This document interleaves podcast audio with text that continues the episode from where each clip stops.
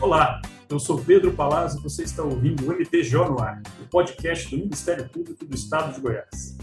Eu sou Cristina Rosa e hoje vamos falar sobre a atuação do Ministério Público goiano na defesa do meio ambiente. Para nos esclarecer um pouco mais sobre as atribuições dos promotores e procuradores de justiça nesse tema, recebemos a coordenadora da área de meio ambiente e consumidor do MP, promotora Daniela Aum de Araújo Serafim. Seja bem-vinda, doutora. Obrigada, boa tarde. Boa tarde, doutora. E participa também conosco o promotor de justiça Rony Alvafir Vargas, titular da terceira Promotoria de Justiça de Catalão. Muito bem-vindo, doutor Rony. Obrigado, boa tarde a todos. Seja bem-vindo, doutor. Eu queria começar perguntando para a doutora Daniela. Doutora, a Constituição Federal definiu que é dever do Ministério Público a proteção do meio ambiente. Na prática, como é feita essa defesa? O que, que cabe ao Ministério Público fazer? É, então, a Constituição Federal, né, de 88, ela reconheceu novos direitos, né, entre eles o direito ao meio ambiente. E em razão disso, surge a necessidade de se promover uma adequada e efetiva tutela desses direitos. Ao mesmo tempo, o Ministério Público, né, ao Ministério Público foi conferido pela Constituição Federal a legitimidade para a defesa dos direitos meta-individuais e superindividuais. Então, assim, o órgão assumiu essas, as funções estabelecidas na ordem constitucional, passando a ser um verdadeiro guardião da sociedade, e assim é, o Ministério Público exerce o munus público em defesa da ordem jurídica, da manutenção do regime democrático, é, dos interesses sociais individuais. Então, houve um avanço na instituição do Ministério Público, né, na atualidade, com uma nova Constituição Federal, que busca, então, corresponder a essas carências e os anseios sociais. Então, é o Ministério Público, ele é o tutor do meio ambiente, um órgão assim, que tem um grande papel na proteção e na prevenção e na repressão aos danos ambientais. Doutor Rony, nós lá da assessoria temos uma grande admiração pelo trabalho do senhor, inclusive foi um dos motivos pelo convite, né, para estar aqui conosco falando sobre esse tema. Então, é, em complementação à resposta da doutora Daniela, eu gostaria que o senhor nos falasse um pouco sobre, assim, de forma prática, quais as principais denúncias, os principais temas que são tratados em uma promotoria nessa questão de defesa ambiental. É, primeiramente, eu agradeço o convite para a Cristina, para o Pedro e também para a colega doutora Daniela. É um prazer participar desse podcast para tratar desse tema tão importante e, e tão caro ao Ministério Público, que é a defesa do meio ambiente. O grande desafio do Ministério Público na tutela do meio ambiente, eu diria que começa pela própria natureza do meio ambiente, que é um, é um conceito muito amplo, é, e inclusive às vezes de difícil é, entendimento e diferenciação, se é meio ambiente, se não é meio ambiente, se é do colega de defesa do cidadão ou se é consumidor. Por quê? Porque é um tema é, é, caro para a sociedade e que a, as disciplinas elas se comunicam. Então o cidadão é, ele aprendendo a procurar o Ministério Público, ele prefere, a meu ver, bater as portas de uma instituição na qual ele sabe que vai ser tratado de maneira educada, como cidadão que realmente ele é titular de direitos e, e também de deveres perante a sociedade. E essa demanda pelo Ministério Público na área do meio ambiente, ela é cada vez maior. O cidadão ele liga na promotoria, ele procura o promotor, ele procura o, os canais de, de comunicação é, digitais, WhatsApp, e-mail, e ele procura a instituição porque ele acredita no trabalho da instituição na defesa do meio ambiente. E os temas são mais variados possíveis. É, nós aqui na nossa promotoria, nós nos deparamos muito com questões de poluição sonora, questões de desmatamento. Por exemplo, no período de estiagem, que vai de junho até outubro, onde a estiagem ela se agrava, nós somos muito procurados por questões de desvio de nascentes, de curso d'água, de represamento de nascentes. Então, o Ministério Público, ao longo do ano, ele é muito demandado pelo cidadão em função dessa amplitude da defesa do meio ambiente, meio ambiente natural, artificial, do trabalho, meio ambiente cultural. E isso faz com que o cidadão realmente procure a instituição para apresentar a reclamação dele, o direito dele violado e cobrar do Ministério Público uma posição. Doutor Rony, o senhor falou aí da, do período de estiagem. Um tema também bastante recorrente da defesa do meio ambiente é contra as queimadas, né? Sim. É, a questão das queimadas, principalmente na época aqui é, do nosso cerrado, nós temos um, período de chuva bem definido, que começa em outubro e termina em abril. E depois nós temos um período de seca muito forte. Para de chover agora em abril e só volta a chover é, com frequência, de forma regular, é, é, a partir de outubro. E nesse período é, é onde nós verificamos um aumento muito grande no número de queimadas. Queimadas, sejam queimadas é, é, voluntárias, provocadas e, portanto, criminosas, ilegais, sejam queimadas, às vezes, é, de combustão espontânea, pela falta de umidade no ar. E nós temos presenciado aqui nos últimos anos é, grandes quantidades de áreas que sofreram assim queimadas devastadoras aqui na, na, nas nossas é, cidades que compõem a comarca de Catalão. Catalão é composto, a comarca é composta por quatro municípios, Catalão, Ouvidor, Davinópolis e Três Ranchos, e nós temos presenciado assim queimadas de 80, 90, é, 200 hectares. Nós já chegamos a presenciar, o que dá uma dimensão muito grande para nós do tamanho do problema. E nós também temos procurado atuar de várias formas em relação a esse problema. Em relação a essa, essa questão da queimada, eu queria só trazer aqui esse ponto que sempre me trouxe, é, me chamou muita atenção, inclusive na, na, comarca, né, com a minha atuação na promotoria ambiental, é que além desses pontos trazidos pelo Dr. Rony, a gente é, observou uma cultura na população de fazer queimadas domésticas, né? E essa queimada doméstica, ela também contribui nesse período de seca para propagar o fogo para outras áreas maiores, mas era muito difícil a gente conscientizar essa população de que essa prática, ela causa esse dano ambiental muito grande. E a gente até desenvolveu um trabalho lá de educação, de, de incentivo à diminuição dessas queimadas domésticas para que isso não impactasse tanto na questão ambiental, principalmente principalmente nessa época do período da seca. Né? E aí, junto com a Secretaria de Saúde, a gente constatou que no período da seca, dentro do município, a procura pelo posto de saúde, por causa de problemas respiratórios e de problemas de, de conjuntivite, aumentavam bastante, em razão, inclusive, do aumento dessas queimadas urbanas, que traziam um desconforto também muito grande para a população, causando um mal-estar muito grande na sociedade. E isso realmente é um ponto muito necessário de, de de se conscientizar, de se levar à pauta, para que as pessoas também mudem essa sua cultura, né, de utilizar queimadas para se desfazer de lixos ou limpar terrenos e não ampliar mais ainda essa, essa consciência de usar queimada para fazer limpezas urbanas é um pouco daquilo que o Dr. Rony disse no início, né? Que é uma questão de meio ambiente, mas que de certa forma interfere na questão de saúde, especificamente esse exemplo que a senhora deu, né?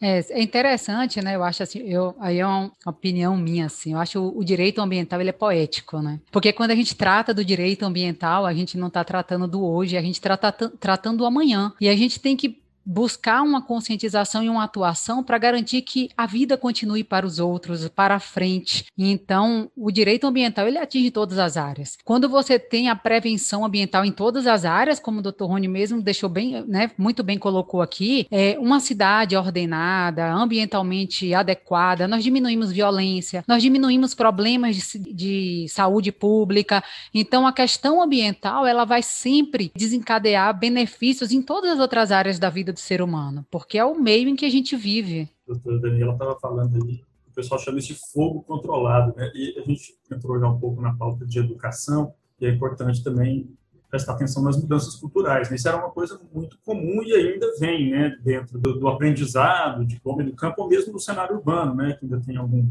pessoal que ainda varre o quintal, bota fogo na folhagem ali, sobe aquele fumaceiro, vai, vai para casa do pessoal tem, tem esse reflexo também na saúde. Eu queria que a senhora falasse um pouquinho da importância, então, também do trabalho dos dois, né? Estou direcionando para o doutor Daniela, mas o doutor Rony também fique à vontade para falar aí no meio desse, desse bate-papo que a gente está tendo aqui, da importância da educação ambiental. É, a educação ambiental ele é um instrumento essencial e extremamente importante para a conscientização da população em relação ao uso racional dos recursos naturais. Desde 99, nós temos a Política Nacional de Educação Ambiental no nosso país, né? Nós temos uma lei, que é a Lei 9795, que estabeleceu essa Política Nacional de Educação Ambiental. A própria Constituição Federal já previu lá a necessidade dessa educação ambiental como uma forma de conscientização da coletividade, né, para a proteção da vida e dos recursos naturais então é muito importante que a gente trabalhe com. É, é estranho de falar educação ambiental, assim, gente educar o ser humano para viver no meio em que ele vive, né? Então, na verdade, nós vamos trabalhar a educação ambiental no sentido de é, compartilhar informações, melhores práticas, melhores técnicas, para que a gente possa conviver de forma harmoniosa com o nosso meio ambiente, com o ambiente que nós vivemos, porque nós fazemos parte desse ambiente. Então, talvez seja mais nesse sentido, né? Porque nós, como seres humanos, já deveríamos ser naturalmente educados a viver nesse meio. Mas essa educação ambiental é extremamente importante como uma pauta de aprimoramento e de busca das melhores práticas práticas para a proteção do meio ambiente? É, eu vejo assim essa questão da educação ambiental muito exitosa, principalmente em relação às crianças. Nós observamos que as crianças, mesmo com 5, 6 anos, elas já adquirem essa noção de meio ambiente, essa noção de que não pode maltratar os animais, de que não pode cortar árvore, de que não pode jogar lixo na rua é, trabalhando com educação ambiental, nós temos percebido essa ideia de que quanto mais cedo é mais fácil do ser humano assimilar e passar a viver de acordo com aquilo. Em relação ao público já adulto, aí nós temos que essa questão da educação ambiental ela tem que ser intensificada e, e bem forte, porque parece que é mais difícil para o adulto se livrar dos vícios dele, da, é, da forma como ele foi criado e, enfim. Quando eu era é, criança, é, e eu não sou tão velho assim, eu não ouvia falar em meio ambiente na escola. Eu não tive o privilégio de, por exemplo, de ver a palestra de um promotor de justiça falando sobre meio ambiente é, enquanto eu estava é, no ensino fundamental, nem no ensino médio. E hoje, é, é, nós vemos isso com naturalidade, como uma, como uma coisa comum. Promotor de justiça participar, ir até a escola é, com ações é, educativas, e isso sim eu vejo como muito importante e exitoso. Por quê? Porque eu percebo que as crianças elas realmente chegam em casa e corrigem os pais. Não, porque eu aprendi na escola que a gente não pode fazer isso, pai, que isso está errado. A gente ouve muito isso. Então, a educação ambiental ela tem um poder imenso em relação a, a essa mudança de comportamento atual e para o futuro. Eu vejo dessa forma e, e, também nós já fizemos vários projetos aqui na cidade é, sobre educação ambiental, sobre aquela questão de, de concurso, de melhor redação, de premiação, e é muito gratificante essa atuação do promotor ambiental é, nesse ponto de educação ambiental. Só para uma questão interessante, voltando, aqui nós, nós temos algumas empresas grandes aqui em Catalão, algumas mineradoras, e nós percebemos que em relação a uma delas, estava ocorrendo de forma recorrente queimadas em grandes áreas, em grandes áreas da empresa. A empresa ela tem aqui cerca de 10 mil hectares de terra, então é uma quantidade muito grande. E todo ano tinha, é, é, nós éramos comunicados, o Ministério Público, de incêndio que tinha devastado grandes áreas é, é, dessa empresa. O que, nós fizemos de interessante? Nós fizemos um TAC com essa empresa, ela é, assinou um termo de compromisso com o Ministério Público e ela implantou, a partir do ano passado, aquele sistema de monitoramento em tempo real via satélite é uma empresa sediada no estado de São Paulo, em São José do Rio Preto, que presta esse serviço para as usinas de cana, de açúcar e álcool lá do interior de São Paulo. Então, nós trouxemos essa, essa empresa aqui para Catalão. A funcionária, ela deu uma palestra, fez uma apresentação é, para a mineradora, e a mineradora contratou esse serviço por três anos. Então, nós vamos agora acompanhar nos próximos três anos qual que vai ser o êxito e a, a utilidade desse monitoramento. Mas é por satélite, a cada quatro minutos, um satélite passa e atualiza em tempo real a área da empresa. Então, eles detectam focos de incêndio de quatro em quatro minutos. Aí, eles acionam a empresa através de, de, de é, pelo próprio sistema, pelo so, é, próprio software deles, ou por WhatsApp, celular, e eles já passam até o caminho mais fácil para se chegar ao local de incêndio e para a brigada de incêndio combater a tempo esse foco. Então, nós vamos aí acompanhar isso nos próximos anos para poder passar para os demais colegas se essa medida realmente surtiu o efeito que nós é, esperamos. É interessante que ele falou para a gente mostrar para a sociedade como é que funciona o trabalho do Ministério Público na área, né? Como que chegou para o Ministério Público que, que, que essa empresa estava fazendo isso? Como é que foi a tratativa? O senhor procurou a empresa? Foi uma recomendação, uma notificação? Foi extrajudicial? Como que funcionou essa tratativa? É, normalmente, o Ministério Público ele é comunicado de toda infração é, administrativa contra o meio ambiente. O órgão ambiental, ao fazer, ao cumprir o papel dele de, fiscaliza, de fiscalização e ao detectar alguma situação anormal, seja de autuação ou não, é, principalmente no caso de autuação, ele comunica o Ministério Público. E aí o Ministério Público toma ciência desse fato e aí ele toma as providências cabíveis em sede extrajudicial. Então, nós fomos sempre comunicados é, desses incêndios pelo órgão ambiental local ou também pelo órgão ambiental estadual, pela SEMAD. Aí nós somos comunicados e aí nós tomamos as providências cabíveis. Nesse caso, foi dessa forma que nós tomamos ciência desses incêndios recorrentes e aí nós instauramos o um inquérito civil público e nesse inquérito civil público nós é, celebramos esse TAC com a empresa para fazer essa forma de, de monitoramento preventivo. É só para complementar o que o Dr. Rony falou, a gente aqui no centro de apoio, a gente tem até preocupado com isso, temos um acordo com a CEMAD, todo auto de infração lavrado pelo, pelo órgão ambiental é encaminhado aqui ao centro de apoio e a gente automaticamente já encaminha para as promotorias de justiça todos os autos de infração relacionados àquela área para que possa tomar conhecimento e tomar as medidas que entender necessário e for cabíveis ao caso, mas já dando ciência da existência desse auto de infração. Exatamente. Nós recebemos vários autos de infração da SEMAD via caldo meio ambiente. E, e, e, uma outra forma também de que às vezes chega ao nosso conhecimento, o vizinho da propriedade queimada, normalmente ele é afetado, porque o fogo, dependendo do vento, ele passa para a propriedade dele e queima todo o pasto dele, queima curral, enfim. O, o dano ambiental e material é grande. Então, Normalmente, esse vizinho que é vítima, ele também procura o Ministério Público para comunicar o fato. Doutor Rony, o senhor mencionou, né, usou esse exemplo, que de certa forma foi uma atuação exitosa do Ministério Público no extrajudicial.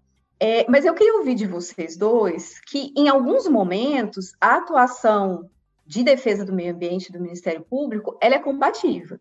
E Houve-se muito, né, alguns discursos pela imprensa ou redes sociais de que, às vezes, a atuação do Ministério Público é contra o progresso industrial ou agrícola. O que, que vocês poderiam dar em, em resposta a pessoas que entendem isso? Que o MP teria uma posição?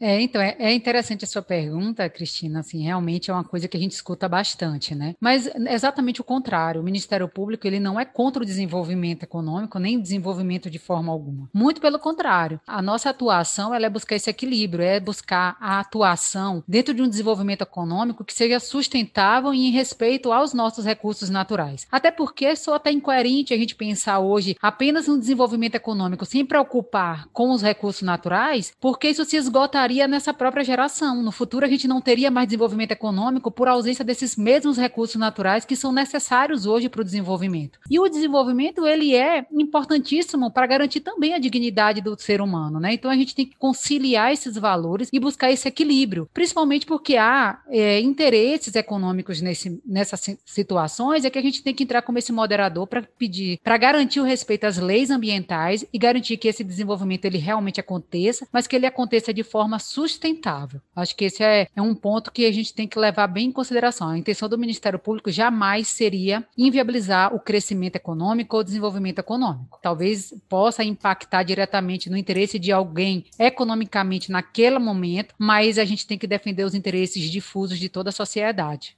É, é, complementando, às vezes fica essa impressão de que o Ministério Público, de que o promotor de justiça, ele é contra o progresso, ele é contra o desenvolvimento econômico, mas isso eu vejo assim como uma versão contada por uma parte, que não corresponde, na verdade, com a atuação do Ministério Público.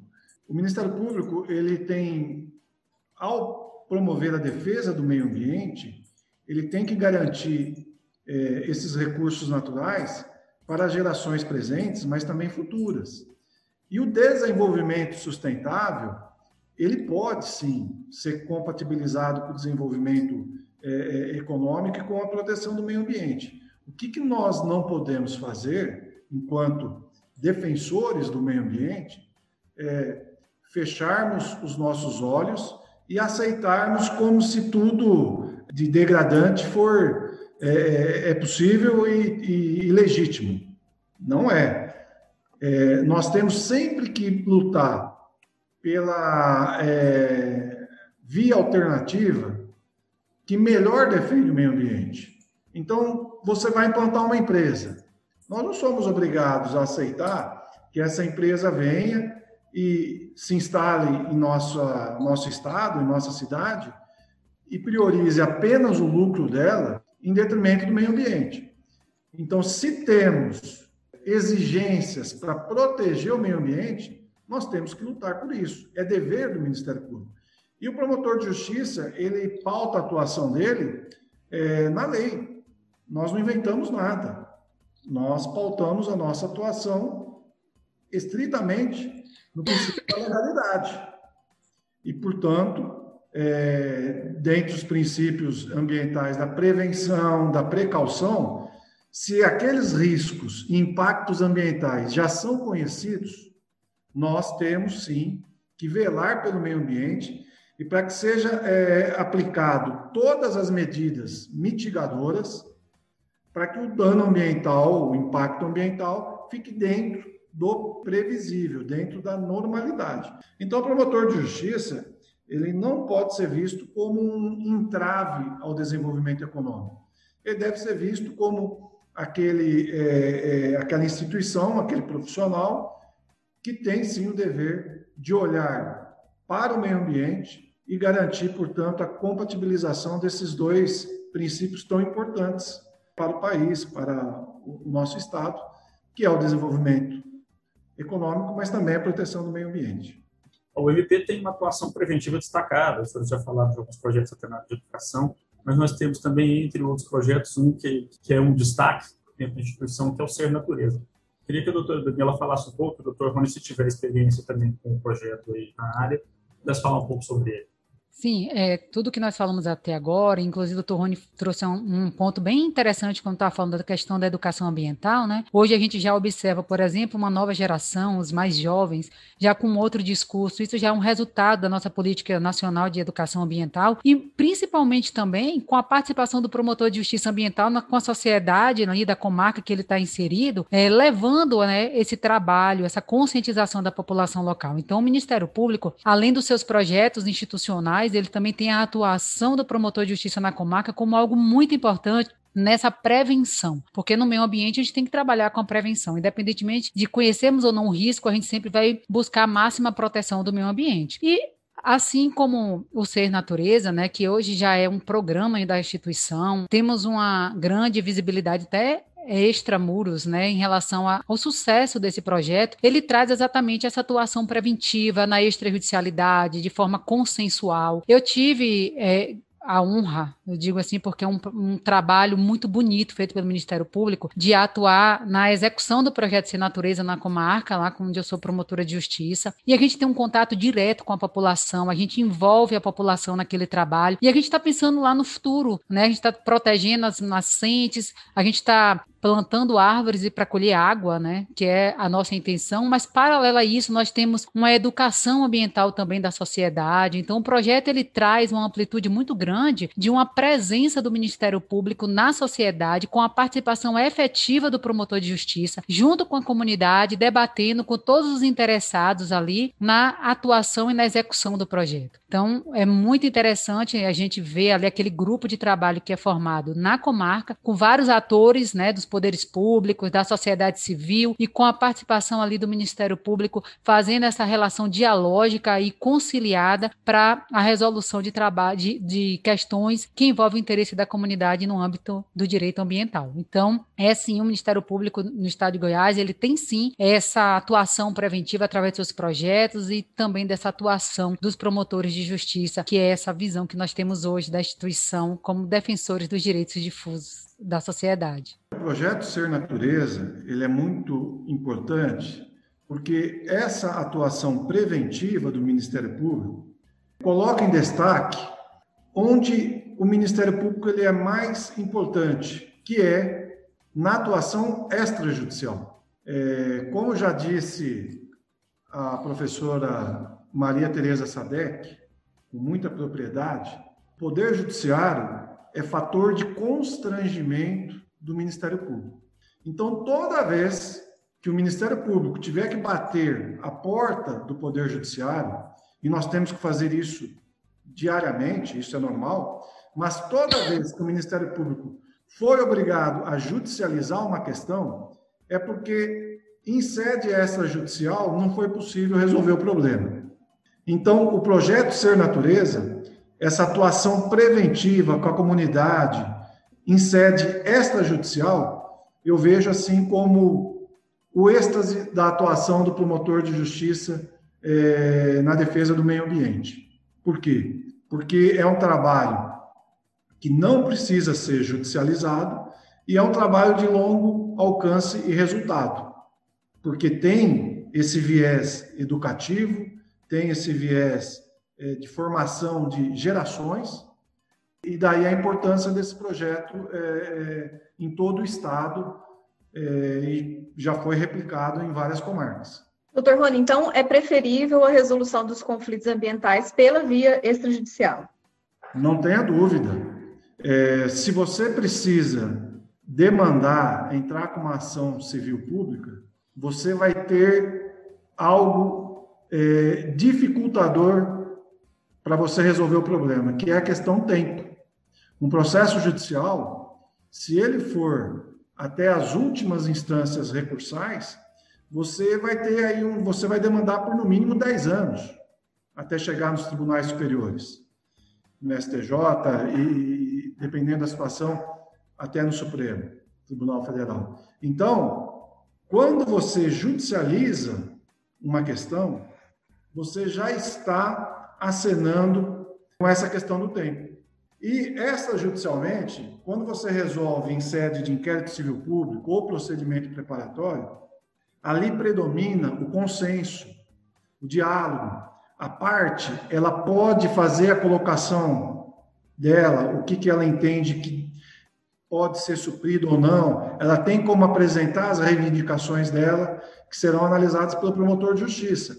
Então, essa forma negociada, consensual, de se resolver o problema em sede extrajudicial, ela é muito mais rápida, ela é muito mais efetiva. Sem contar que se você, por exemplo, estiver é, processando uma grande empresa, tem a questão do valor econômico que aquilo representa para a empresa e para a imagem da empresa no mercado econômico no qual ela está inserida. Uma vez eu, eu, eu, tinha um problema aqui com uma das mineradoras, e as mineradoras aqui em Catalão elas são multinacionais. E tentando uma, um consenso, uma solução negociada com a empresa, um dos diretores disse para mim o seguinte: não, doutor, a preocupação nossa é com o impacto que uma eventual ação dessa pode vir a causar com as ações nossas na bolsa nossa em Londres, com as ações que nós temos em Londres, que a empresa ela era de natureza é, inglesa.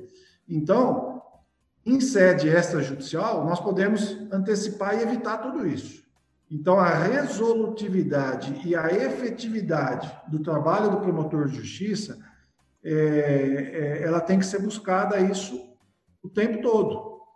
E se você consegue resolver extrajudicialmente, você está, sim, conseguindo uma efetividade maior, uma resolutividade maior para a instituição, e quem ganha com isso é a sociedade que está é, é, se vendo beneficiária daquele acordo, na expectativa de que aquela violação daquele direito difuso seja cessada e o dano reparado. Além do que, muitas vezes esse fator tempo pode significar danos irreversíveis né, para o meio ambiente, dependendo do caso. Sim, meio ambiente, pela própria natureza dos danos ambientais, tem danos ambientais que são irreversíveis. Se, por exemplo, se você é, comete um dano ambiental e mata um animal que está em extinção, é irreversível isso. Então, isso é só um exemplo que eu estou dando. Então, é, nessa questão dos danos é, ambientais, principalmente em relação à reversibilidade ou não do dano, o fator tempo ele é importante. E só complementando o que o Dr. Rony já falou, né, que realmente a atuação preventiva é essencial para a efetiva proteção do meio ambiente. No Ministério Público está sempre fomentando essa atuação preventiva através de projetos de educação ambiental que nós estávamos falando agora. Então a educação ambiental é importantíssima para esse trabalho preventivo e extrajudicial. E aí nesse aspecto tem um projeto no centro de apoio chamado Projeto Educa Mais Ação, né, que ele é, ele, plantando sementes para o futuro. E através desse projeto, ele está disponibilizado materiais no site para que estimule as promotorias de justiça a fomentar essas ações voltadas à educação ambiental. E aí a gente contribui para que todo o, Ministério Público possa atuar nessa parte preventiva através da educação ambiental. Com essa conscientização da população, da sociedade como um todo, com certeza a gente diminui bastante a necessidade de judicialização, porque é um interesse de todos.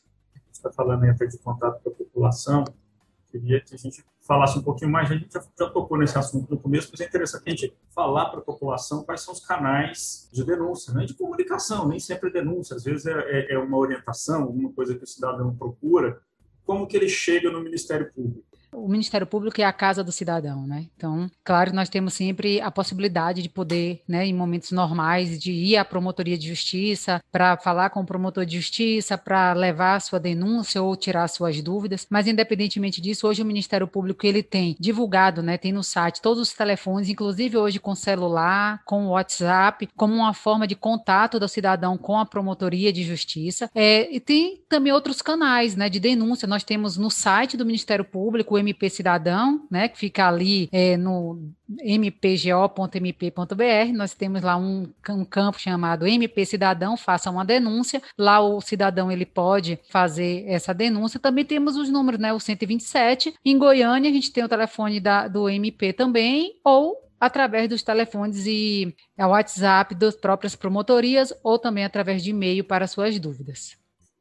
É, eu diria, Pedro, que o Ministério Público do Estado de Goiás, nosso Ministério Público, ele é, ele tem uma, uma característica de acesso muito fácil. É muito fácil você entrar em contato e falar com o promotor de justiça. Às vezes, o cidadão ele pode é, não conseguir o contato naquele momento que ele procurou, mas ele vai ser recebido, vai ser atendido com educação. Se o promotor não estiver é, se estiver ocupado, participando de, uma, de um outro compromisso, de uma audiência, ele vai ser orientado a retornar num outro momento. Por quê? Porque a nossa lei orgânica, ela determina que o promotor de justiça, uma das funções dele é atendimento ao público. E isso tem que ser diariamente. O promotor de justiça ele não pode é, chegar e falar assim, ó, eu vou atender o público de segunda, quarta e sexta. Pela nossa legislação, está lá expresso que o atendimento ao público é diário. Então, o que o promotor de justiça pode é, dentro do dia, estabelecer um horário de acordo com o melhor é, funcionamento da promotoria dele. Então, por exemplo, eu atendo o público diariamente das 13 às 17 horas. E o cidadão que procurar o promotor de justiça nesse horário, ele vai ser atendido. Além desse atendimento presencial, que agora está comprometido por causa da pandemia, é, nós temos os meios de comunicação digitais, que a doutora Daniela acabou de citar, que são instrumentos de, de facílimo acesso. Hoje em dia, todo mundo tem o WhatsApp. O Brasil tem 210 milhões de habitantes e tem 400 milhões de linhas telefônicas. É até impressionante, parece que cada pessoa tem duas, né? Mas hoje em dia todo mundo tem um WhatsApp. Aqui em Catalão, agora cada promotoria tem o seu smartphone. Antes, nós tínhamos um telefone celular, que não era smartphone, que era o telefone do plantão. O cidadão que, por exemplo, precisasse de um atendimento médico e fosse até o pronto-socorro e, e, e fosse atendido pelo médico e o médico precisasse de uma regulação daquele paciente, o próprio pronto-socorro dava o número do telefone do plantão do MP para o cidadão ligar para nós. Então, é, o acesso é facílimo. Então, eu não acredito que um cidadão, é, hoje, com todas essas facilidades, com MP Cidadão, com WhatsApp, com e-mail, é, com atendimento presencial, ele possa é, ficar sem ser atendido. E o que eu digo para minha equipe é o seguinte: nós não somos e nós não temos como falar sim para todo mundo. Às vezes nós temos que falar não, nós temos que explicar o não. Só que nós temos a obrigação de atender a todos de forma educada e o cidadão tem que sair daqui satisfeito com o nosso atendimento. Ele pode sair contrariado com o não, mas ele tem que ser atendido de forma educada, porque é o que é, é, se espera de uma instituição que se diz defensora do cidadão. Doutor Rony, anteriormente o senhor mencionou a preocupação da empresa, da mineradora, com a eventual vamos dizer assim, culpabilização pela responsabilidade ambiental, né? Naquele tema que o senhor mencionou. E esse tema, né, tanto da responsabilidade ambiental de empresas ou de, dos países, tem ganhado cada vez mais importância, né? É um debate comum. A importância do meio ambiente, da, é, de poupar recursos, e não só aqui no Brasil, como no cenário mundial. Então, eu queria ouvir de vocês dois, né, sobre essa questão. Existem novos desafios a serem enfrentados pelos promotores de justiça nessa área ambiental ou essa tensão é um tema que ganhou um espaço eventual? Não, é no meu entendimento, com a globalização mundial, principalmente a globalização econômica, a questão ambiental, ela também passou a ser globalizada. Nós temos acompanhados é, acompanhado é, no noticiário, principalmente é, nos últimos anos, o debate sobre a floresta amazônica, sobre o desmatamento da floresta amazônica. Isso é um tema que não interessa somente ao Brasil, apesar de, de ter até aquela, aquela é, discussão sobre a questão da soberania nacional ou não. O fato é que os recursos naturais que compõem o meio ambiente, eles são importantes para o planeta Terra. O planeta Terra tem mais de 7 bilhões de pessoas. E os recursos naturais nossos, nosso planeta, eles são finitos. E isso faz com que a preocupação com a preservação desses recursos ela seja cada vez maior. Então, os acordos internacionais, os protocolos, as, é, na ONU, nos organismos internacionais, isso com certeza vai ganhar cada vez mais destaque e importância no cenário mundial. E nós, aqui no Brasil, pela questão é, da extensão territorial do país, por ser um país continental, um dos maiores do mundo, por termos recursos naturais fundamentais para o planeta, como a floresta amazônica, como o nosso cerrado, como os recursos hídricos que nós temos no nosso planeta, tudo isso vai fazer com que o Brasil seja sempre visto sob a ótica de preservação e proteção do meio ambiente. Eu não tenho dúvida disso. E cada vez mais os organismos internacionais vão cobrar do Brasil, do país, uma postura de defesa e prevenção em relação ao meio ambiente. E daí a importância do Ministério Público nessa atuação de defesa do meio ambiente. Chegará o um momento em que o promotor de justiça ele vai ser é, até instado, não pelo, pela sociedade apenas, mas pelo próprio governo, pelo próprio ente federal, estadual e municipal, para atuar na defesa como uma forma de legitimar é, aquele ente, aquela federação, de que ela está cumprindo com as obrigações ambientais dela. Então, eu vejo dessa forma. É, não é, uma, é, um tema que está é, em moda e que vai passar. Pelo contrário.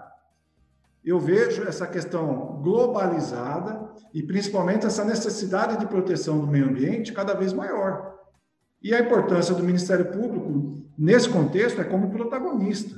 Se tem uma instituição no Brasil que mais defende o meio ambiente, eu posso afirmar com certeza, com convicção, que é o Ministério Público. Basta você pegar o número de ações ajuizadas, basta você pegar o número de termos de compromisso assinados, você vai chegar num número fácil, fácil, de que o Ministério Público ele é protagonista na defesa do meio ambiente. E isso não tem como é, mudar e é um caminho sem volta. Eu vejo dessa forma, pelo menos. Isso é tão é, real, isso que o doutor Rony falou, né, que a gente até observa nessa, nessa postura hoje atual, as empresas, né, privadas também tendo muito cuidado com a questão da governança ambiental, como uma forma de marketing e de busca da própria boa imagem da empresa, né, e isso vem auxiliando até para que isso seja comprovado a seus grupos de interesse né, buscando customizar seus projetos, melhora de lucros, e essa boa imagem das empresas em relação à governança ambiental tem sido muito importante levada a sério pelas empresas, e justamente por conta disso que o doutor Rony acabou de falar, essa importância globalizada desse tema. Eu falou aí, não é uma moda passageira, né? é alguma coisa recente, mas que veio para ficar. Né? Doutora Daniela, é, a senhora já citou, a gente já falou do ser natureza, a gente já falou também do que a senhora citou, tem algum projeto, algum plano? A senhora que assumiu há pouco tempo aí a, a outra curiosidade aqui, doutor, o Rony é de Catalão, a doutora Daniela é promotora titular lá em Uruaçu, então eles estão praticamente nos extremos do estado. E os problemas são os mesmos, né, no estado todo. É, enfim, a questão do meio ambiente ela realmente é, uma, é, é global. Eu queria que a senhora falasse se tiver um, algum projeto em desenvolvimento a partir do, momento que a senhora assumiu a, a coordenação.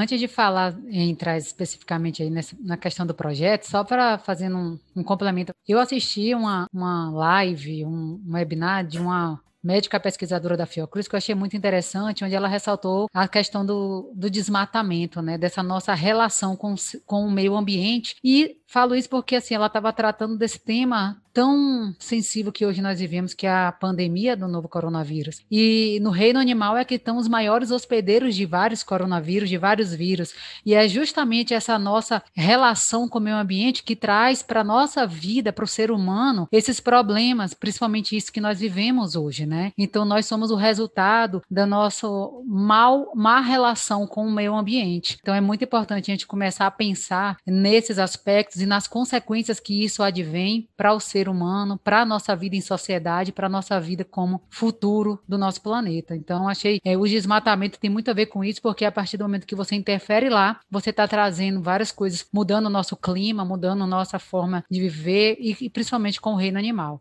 Bom, mas assim, é, complementando o que você perguntou, sim, nós estamos trabalhando já para divulgar um novo projeto, né? A gente tem conversado bastante sobre isso.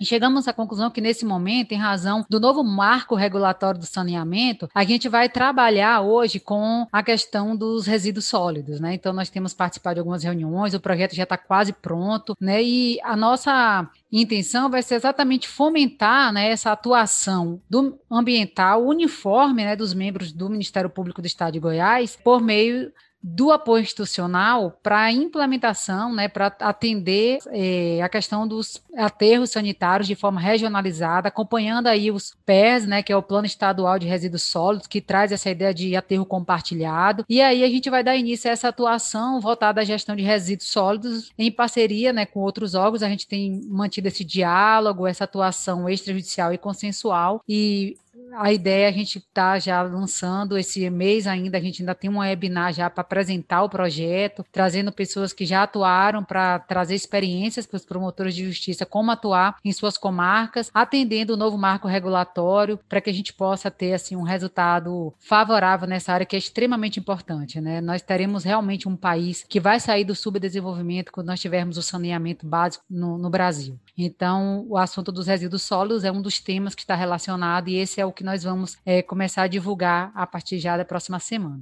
É, em relação a esse tema que a doutora Daniela acabou de colocar, nós, como promotores de justiça, eu agora esse ano eu completo 25 anos. E tem determinados assuntos que você lida com ele no primeiro dia, quando você chega na sua comarca, toma posse, e parece que depois de 25 anos você continua lidando com aquele mesmo tema. E essa questão dos resíduos sólidos é um desses sistemas que é, é, um exemplo clássico disso.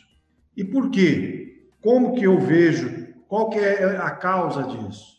Eu acredito que o grande problema dos resíduos sólidos para os nossos municípios é um problema de gestão. E, por incrível que pareça, esse problema de gestão, ele é fruto do nosso regime democrático.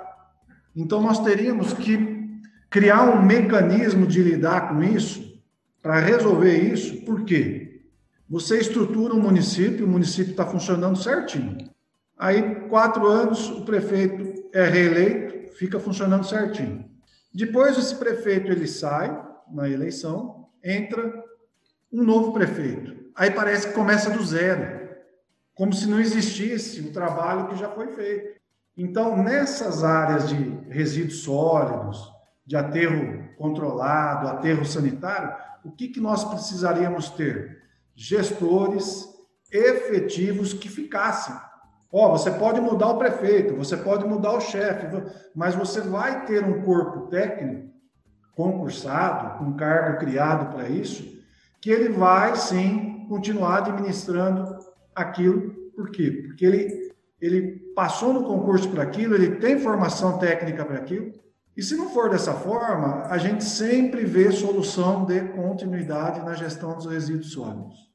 Aí parece que você tem que começar do zero, é desanimador. Aqui em Catalão, por exemplo, nós temos um aterro sanitário que é um exemplo para o Estado. Nós temos uma usina de reciclagem, tudo dentro desse complexo. Nós temos um ecoponto de pneus e de recebimento de lixo eletrônico. Nós temos uma usina de reciclagem de, de é, do, do, resíduo de, de construção civil, aquelas entulhos, aqueles restos de construção civil, ele é processado nessa usina de reciclagem. Então, nós temos um complexo completo, só não temos a usina de compostagem, que era um, um projeto para a criação do adubo orgânico. Isso não foi implementado. Mas no restante nós temos aí uma estrutura muito boa. E mesmo assim, sempre temos, às vezes, reclamações de que tem algum problema, a gente tem que comparecer no local, fazer, às vezes, uma inspeção. Então, é um problema é, é, crônico de todos os municípios, essa questão dos resíduos sólidos, e eu acredito que é, o tema desse projeto aí ele é muito oportuno e, e, e se nós realmente conseguirmos é, somarmos, avançarmos nesse ponto, nós vamos conseguir é, proteger o meio ambiente, que é a finalidade é, essencial dessa atuação nossa. Em relação ao saneamento básico, doutora Daniela, só a título de informação, tirando o catalão, que é uma cidade com 110 mil habitantes, e que tem aproximadamente 60% de rede coletora de esgoto, ainda nós precisamos avançar em 40%. Tirando Catalão, as outras três cidades aqui que compõem a comarca, elas não têm rede coletora de esgoto. São fossas. Não tem estação de tratamento de esgoto. Por quê? Porque são fossas. Fossas construídas sem fiscalização adequada e que, na verdade, em vez de funcionarem como fossa séptica e sumidouro, elas, na verdade, viram fossas negras. Então, aqui nós ajuizamos é, ações civis públicas em face dos três municípios, Davinópolis, Ouvidor e Três Anjos, é, com vários pedidos, e o pedido principal é a implantação de rede coletora de esgoto e construção de uma estação de tratamento de esgoto é perfeito. Estava o senhor falando da atuação lá e eu aqui feliz de ver acontecer e a gente buscar e ver a, a situação sair do papel e virar uma realidade. Então, assim, parabéns. E assim, estamos aqui à disposição também, né? Contando com a colaboração, contando da situação de Catalão. Depois eu vou até buscar é, informações para que a gente possa só enriquecer mais ainda a nossa atuação e compartilhar com os demais colegas para a gente ver um resultado favorável com esse novo marco regulatório. E a Ascom também está aqui, né, Cristina? Pede para a assessoria, é, né? encaminhar o material para a gente que a gente publica. Isso, perfeito. Que... É, isso que o doutor Rony falou é muito importante, né? Porque gente, eu tenho, assim, na hora que a gente foi escolher o tema e elaborar o projeto, a gente viu que nós temos 96% dos municípios goianos, eles dispõem dos resíduos sólidos de forma inadequada ambientalmente. Doutores, falo que o papo é, é, é, tranquilo e é bom, né? Ele flui, ele vai indo. Eu quero agradecer a disponibilidade da doutora Daniela, do Dr. Rony de estar aqui conosco nesse episódio do EPJ. É um prazer tratar de um tema tão caro a toda a sociedade, como o Dr. Rony falou, é um dos pilares da atuação do Ministério Público. Corações. Muito obrigado, senhores. Obrigado, doutora Daniela. Obrigado, doutor. Eu que agradeço, viu, a oportunidade, foi muito bom, realmente. E uma grande oportunidade também para eu bater um papo com um colega, que é o Dr. Rony, eu não conhecia, não, ainda não nos conhecemos pessoalmente, estamos sendo apresentados virtualmente, mas já conheço de nome, de fama, por ser um excelente promotor na área ambiental. Então, eu agradeço também a Ascom por essa oportunidade, muito obrigada. E estamos aqui à disposição, que se fizer necessário para falar desse tema, que realmente é algo que nos comove e nos faz muito feliz poder colocar isso para divulgar esse assunto tão importante para a sociedade verdade. Obrigada, viu? Uma honra a gente poder fazer essa intermediação. Eu também agradeço muito a disposição de vocês, esse tempo, por estar aqui conosco, conversando, compartilhando um pouco das experiências, e o espaço está sempre aberto. Muito obrigada, doutora Daniela, muito obrigado, doutor Rony. Eu agradeço o Pedro, a Cristina, pelo convite, a doutora Daniela também por conhecê-la virtualmente. Quem sabe em breve nos conheceremos pessoalmente. Não se deixe enganar, doutora Daniela, porque eu tenho muitos amigos e amigos só sabem como é que gosta de aumentar, né? Mas é um prazer conversar sobre meio ambiente. É, nós temos, assim, boas iniciativas para compartilhar com os colegas. É, nós também, é óbvio, temos é, situações não tão exitosas, mas nós temos muito trabalho é, nessa área porque eu estou, eu sou promotor do meio ambiente há praticamente 24 anos. Eu só não fui promotor do meio ambiente no primeiro ano que eu fiquei em Goiânia. Depois, os outros 24 anos no interior, eu fui promotor do meio ambiente. Então, é um tema que eu gosto, é uma área que eu me sinto é, realizado profissionalmente, principalmente quando a gente vê é, as coisas acontecerem por atuação nossa, por interferência nossa. E é um prazer e nós estamos aqui à disposição para, se precisar, para qualquer pra troca de ideias. Esse episódio do podcast MPG no Ar foi produzido e realizado pela Assessoria de Comunicação do Ministério Público de Goiás. Obrigada pela audiência e até o próximo episódio.